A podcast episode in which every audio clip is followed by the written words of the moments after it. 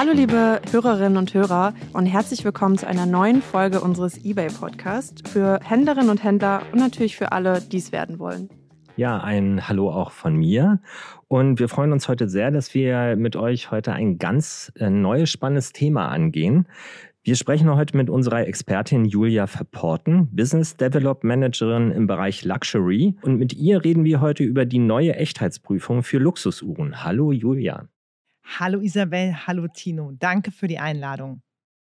Ja, und Julia ist heute nicht alleine hier. Sie hat noch einen weiteren Gast mitgebracht, mit dem sie bei diesem Thema sehr eng zusammenarbeitet. Uwe von der Echtheitsprüfung Stoll und Co. Hallo Uwe. Hallo. Hallöchen zusammen. Hallo Uwe. Hallo. Wir starten doch einfach gleich mal mit den ersten Fragen. Wie immer stellen sich erstmal unsere Gäste kurz vor. Julia, magst du anfangen und uns etwas zu dir erzählen? Was machst du eigentlich genau bei eBay? Ja, äh, danke für die Frage. Du hast es eben schon angekündigt. Ich ähm, bin im Bereich Luxury bei eBay.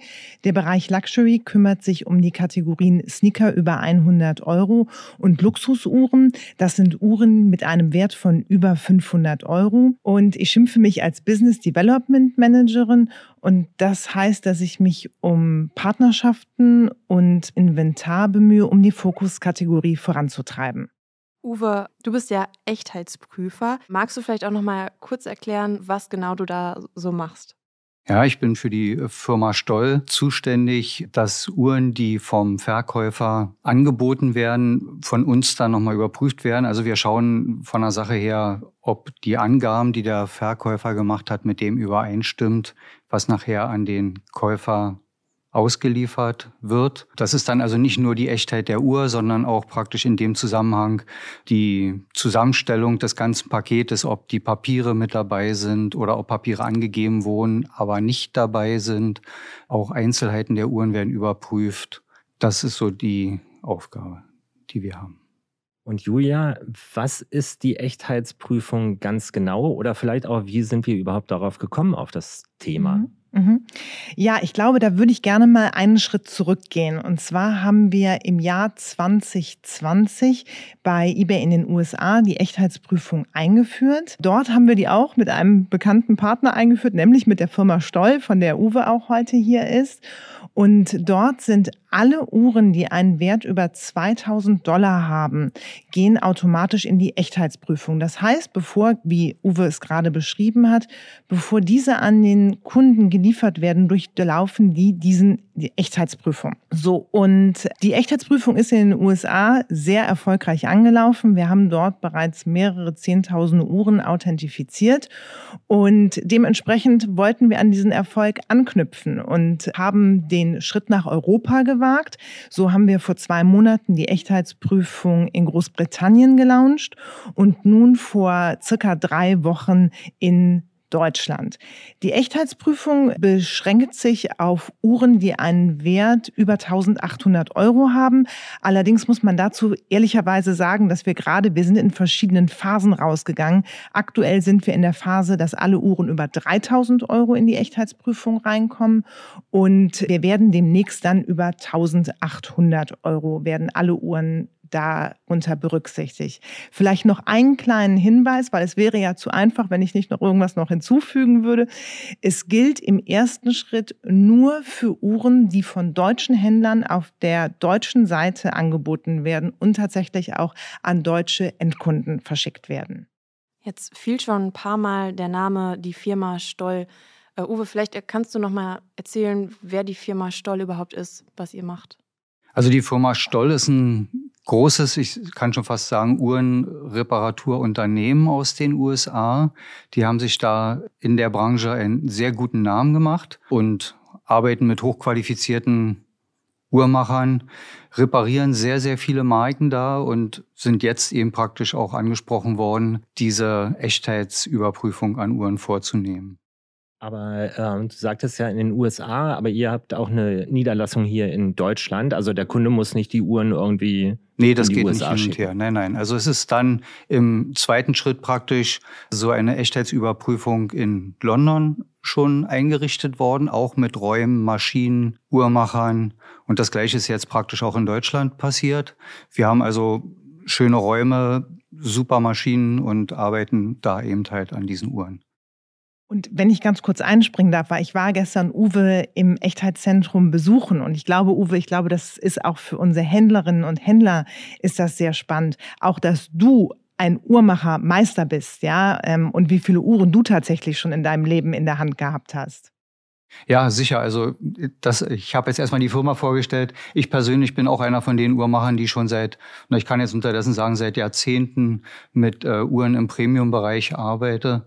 Und äh, ja, das ist wie viele Uhren ich, da ich da in der Hand hatte, kann ich jetzt echt nicht sagen, aber ausreichend. Man hat also sehr viel Erfahrung bei uns.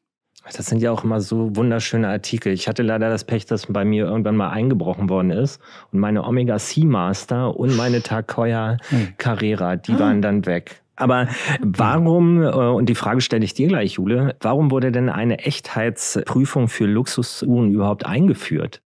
Ja, ich hatte ja eben schon mal erzählt, dass wir sehr gute Erfahrungen in den USA bereits mit der Echtheitsprüfung für Uhren gemacht haben. Ich habe am Anfang des Gespräches ja auch schon einmal gesagt, dass ich mich auch um den Bereich Sneaker mitkümmere. Und dort haben wir ja auch vor ungefähr zwei oder drei Monaten die Echtheitsprüfung eingeführt. Für den Bereich Luxusuhren kam zum einen halt die Entscheidung, dass wir halt diese positiven Ergebnisse aus den USA hatten, aber auch, dass wir Kundenumfragen gemacht haben.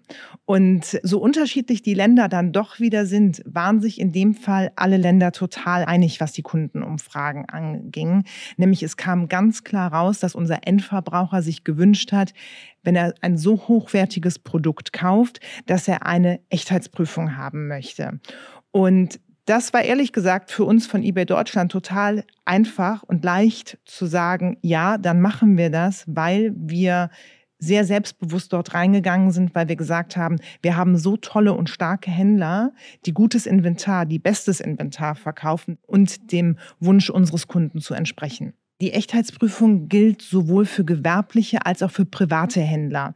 Also von daher ist das auch so ein bisschen nach dem Motto einer für alle, alle für einen. Also wir schließen hier keinen aus bei der Echtheitsprüfung und bieten so unseren Kunden wirklich das an, nachdem sie uns, sie haben uns danach gebeten. Ja, also wir haben einen ganz klaren Auftrag bekommen. Ich glaube, wie das Ganze dann von der Händlerseite funktioniert, da können wir gleich nochmal drüber sprechen. Aber Uwe, vielleicht kannst du noch mal erklären, wie denn so eine Echtheitsprüfung generell abläuft. Was kann man sich darunter vorstellen, wenn man jetzt gar keinen Berührungspunkt quasi mit Luxusuhren hat? Also äh, im Prinzip ist uns ja bewusst, dass wir da hochwertige Artikel kriegen, die auch in einem sehr guten Zustand sind. Dementsprechend ist es so, dass wir von vornherein dokumentieren, wie wir mit den Uhren umgehen. Wir haben also im Prinzip an jedem Arbeitsplatz Kameras. Die Uhren werden sehr vorsichtig unter der Kamera ausgepackt, kommen dann, also es wird alles in den Computer eingegeben, kommen dann zum Uhrmacher, der als erstes optisch vergleicht, ob die Uhr dem entspricht, was praktisch in dem Inserat angegeben wurde. So, wenn die Uhr jetzt ankommt und wir sehen, es ist eine wasserdichte Uhr, werden wir als erstes die Wasserdichte mhm. der Uhr prüfen, ob soweit alles in Ordnung ist damit. Das Ganze passiert halt sehr sorgfältig. Wie gesagt, wir sind alles Uhrmacher, die schon Jahrzehnte mit diesen Sachen arbeiten. Und dann geht's weiter an jemanden, der sich Authentifizierer nennt, der sich dann die Sache nochmal anguckt. Mit allem, was dann praktisch mit dazu geliefert wurde, mit Garantie, Box, ob alles stimmt soweit. Das heißt, ihr schaut euch wirklich an, was quasi im eBay-Angebot versprochen wurde genau. und was dann der tatsächliche das Zustand ist. Das vergleichen wir oder bestätigen das. Und da kommt es total auf die kleinen mhm. Feinheiten an. Und das ist auch etwas, wo wir unsere Händlerinnen und Händler auch nochmal definitiv auch nochmal drin briefen wollen. Wir hatten zum Beispiel gestern hatten wir den Fall, als ich bei euch war, da hatten wir eine Uhr, die auf einer relativ harten Untergrund fotografiert worden ist und davon schon so leichte Kratzerspuren hatte.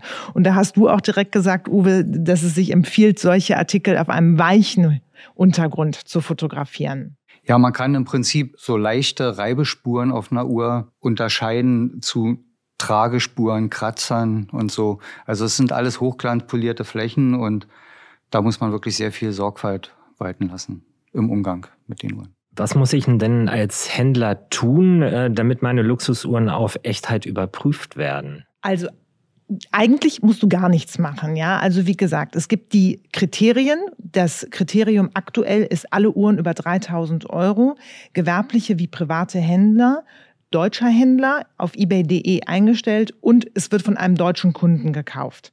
Wie ist denn die Resonanz der Händler zurzeit? Wird es stark angenommen oder? Also eine Eigenschaft, die ich bei eBay sehr schätze, ist, dass wir sehr authentisch sind. Deswegen möchte ich auch hier und heute kein Blatt vor den Mund nehmen. Also es gibt natürlich auf der einen Seite, gibt es Händler, die sind begeistert, die sagen, ja, genau das wollten wir. Wir haben auch andere Händler, die es bereits aus den USA kennen, die uns gesagt haben, ja, wir haben gesehen, dass wir dort bessere Umsätze erzielt haben, wir finden das gut. Wir haben aber auch genauso Händler, die sagen, schwierig. Wir wollen unsere Uhren nicht an einen unbekannten Dritten geben. Ja, wenn man gerade so einen hochwertigen Artikel irgendwo hingibt. Also von daher sind dort, die Stimmen sind sehr unterschiedlich uns ist es heute halt hier auch total wichtig, da auch ein Stück Vertrauen mit an die Hand zu geben. Deswegen hat Uwe schon erklärt, also wie sorgfältig dieser Prozess abläuft, wie intensiv der dokumentiert wird. Wir weisen zwar auch in unseren Nutzungsbedingungen darauf hin, dass ab dem Moment, und das ist ein Wort, was ich ähm, dem Vorredner aus der, ich glaube, letzten oder vorletzten Woche gelernt habe, nämlich das Wort des Gefahrenübergangs. Vielen Dank, Herr Tillmann Kula, an dieser Stelle. Ab dem Moment des Gefahrenübergangs, das heißt, wenn die Uhr bei dem Authentifizierer eintrifft, bei dem Echtheitsprüfer, dass ab dem Moment, wenn mit der Uhr was passieren sollte, die Firma eBay haftet. Genauso gilt es dann auch weiter, weil eBay oder beziehungsweise die Firma Stoll, wir verschicken ja dann den Artikel weiter zum Endverbraucher, dass auch dort die Uhr abgesichert und geschützt ist. Sehr schön, Jule, dass du äh, nochmal hinweist auf eine vergangene Folge. Die kann man sich immer noch anhören, genau. äh, zusammen mit Tilman Kula über äh, das spannende Thema Abmahnung.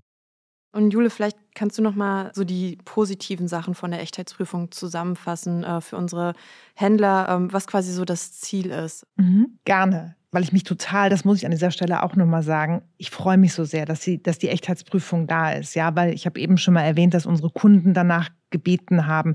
Da steckt wirklich viel Herzblut drin, was wir innerhalb der letzten Monate dieses Jahr in dieses Projekt reingesteckt haben. Dementsprechend ist für mich der stärkste Vorteil, dass ich der festen Überzeugung bin, dass das beim Endverbraucher sehr gut angenommen wird. Also wir werden auch demnächst Marketing- und PR-mäßig sehr stark mit der Info rausgehen, dass wir die Echtheitsprüfung anbieten. Dementsprechend wollen wir natürlich auch, und das ist ja auch immer das Ziel von eBay, dass wir partnerschaftlich mit unseren Händlerinnen und Händlern wachsen wachsen. Und das ist definitiv für mich der größte Vorteil. Es hat aber außerdem auch für Händler, weil wir auch sehr häufig das Programm aus der Käufersicht betrachten, es hat aber außerdem auch für Händler den Vorteil, dass Händler auch abgesichert sind. Im Falle einer Retoure beispielsweise geht die Uhr auch noch einmal über den Echtheitsprüfer. Das heißt auch, dass dort, wenn im Falle eines Falles, ja, dort noch zusätzliche Kratzer oder Veränderungen oder Tragespuren hinzugekommen sind, ist der Händler geschützt durch die Echtheitsprüfung. Und noch ein weiterer Vorteil, den ich auch sehr empfinde, ist, ich habe eben schon mal gesagt, dass ab dem Moment des Gefahrenübergangs ja der Versand von, von eBay erfolgt, ja. Und dieser Versand ist dann auch kostenlos und der ist dann auch auf der Retoure ist der kostenlos und wird von eBay übernommen. Zu dem Thema kostenloser Versand oder allgemein, wie sicher ist denn überhaupt der Versand in Bezug auf zum Beispiel Verlust mhm. äh, eines Paketes? Ja, auch ein sehr wichtiger Punkt, der auch sehr häufig von unseren Händlern angesprochen wird. Ähm, Uwe, ich meine, wir verschicken mit UPS, korrekt? Wir verschicken die Sachen mit UPS, ja. Genau, genau, das ist auch ganz wichtig, weil UPS da auch, muss man sagen, ein sehr vertrauenswürdiger und sehr gewünschter Partner von den Händlern war. Das Shipping, also beziehungsweise der Versand, entschuldigt, jetzt bin ich wieder hier auf der englischen Seite. Der Versand ist genauso wie wenn irgendwelche Beschädigungen etc. passieren sollten, wird für die Ware gehaftet, wird für die Uhr gehaftet. Vielleicht jetzt noch als letzte abschließende Frage, was können wir unseren Händlern denn mitgeben für die Echtheitsprüfung? Was gibt es da aus Händlersicht zu beachten? Vielleicht auch eine Frage an euch beide. Ich gebe die Frage direkt an Uwe ab, weil ich glaube, wir haben gestern schon Fälle erlebt. Ich werfe einfach nur mal ein, sehr genau Artikelangaben zu machen. Uwe, ich übergebe dir das Wort. Naja, im Prinzip hast du es schon auf den Punkt gebracht. Ne? Also je genauer der Verkäufer die Uhr beschreibt, umso weniger Nachfragen wird es geben. Wir werden nicht so eine Uhr sofort wieder nehmen und zurückschicken, bloß weil irgendeine Kleinigkeit vielleicht nicht so ist, wie sie beschrieben ist. Aber man kann eben vielen Sachen aus dem Weg gehen. Wenn man also, ich sage mal jetzt ein ganz simples Beispiel, ein, ein schwarzes Lederband an die Uhr baut, sollte man auch raufschreiben, dass ein schwarzes Lederband dran ist und dann nicht ein braunes dran haben oder umgedreht.